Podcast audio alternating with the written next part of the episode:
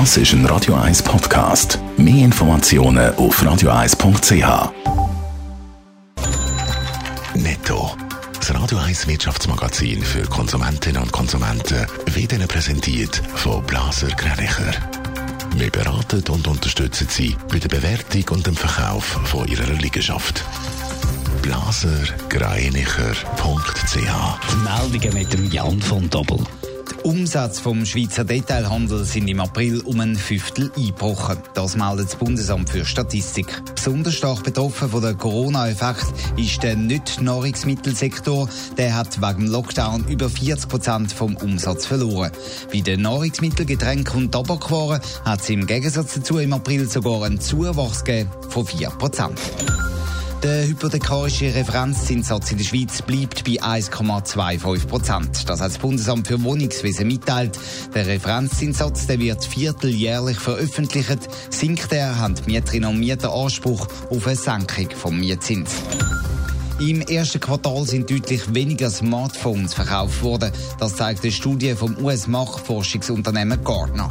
Über ein Fünftel weniger Smartphones sind postet worden in den ersten drei Monaten von dem Jahr im Vergleich zum letzten Jahr. Grund dafür sind die Ausgangsbeschränkungen und das Läden zugehört haben, aber auch, dass viele Fabriken für Smartphones in China geschlossen sind. MCH Group ist der Messeveranstalter in der Schweiz, aber weil aktuell keine Messen durchgeführt werden hat sich die Situation von der MCH Group verschlechtert. Und das in einer oder so schwierigen Situation. Jan von Dobbel, darum ist man jetzt auf der Suche nach Investoren. Der Bernd Stadelwieser hat das im Tagesanzeiger bestätigt. Er ist der Chef von dieser MCH-Gruppe. Es geht darum, Geld zu generieren, damit man sich für die Zukunft rüsten kann. In der Existenz bedroht ist die MCH-Gruppe aktuell laut seinen Aussagen aber nicht. Wir haben noch genügend Finanzmittel, um ins nächste Jahr reinzukommen.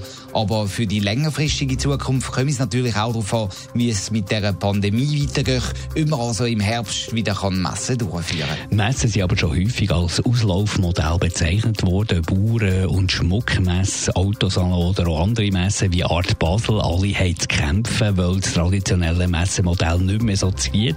Was sind denn da die Pläne von der MCH-Gruppe? Ja, die sind noch ein bisschen schwammig aktuell. Man will physische Messen mit digitalen Plattformen verbinden, so eine Community schaffen, die über das ganze Jahr hinweg in Kontakt ist. Das Plan von der Messeorganisatorin, die hat sie schon früher noch mal bekannt gegeben. Aber um da konkrete Konzepte auszuschaffen und auch zu realisieren, für das brauchen wir eben einen Investor, so der MCA-Chef. Und man sieht auch mit den Aktionären in der Diskussion. Und das sind auch Kantone und Städte, die da also betroffen sind sein. Genau, zum Beispiel der Kanton Zürich oder auch die Stadt Zürich, die sind beteiligt und die Beteiligungen sind ja auch immer wieder Teil von politischen Diskussionen. Da braucht es also schon gute Perspektiven, damit dann der Staat nicht doch noch abspringt, weil dann wäre die Zukunft von der Messeorganisatorin MCH wahrscheinlich definitiv in Gefahr, mindestens mittelfristig. Netto, das Radio 1 Wirtschaftsmagazin für Konsumentinnen und Konsumenten.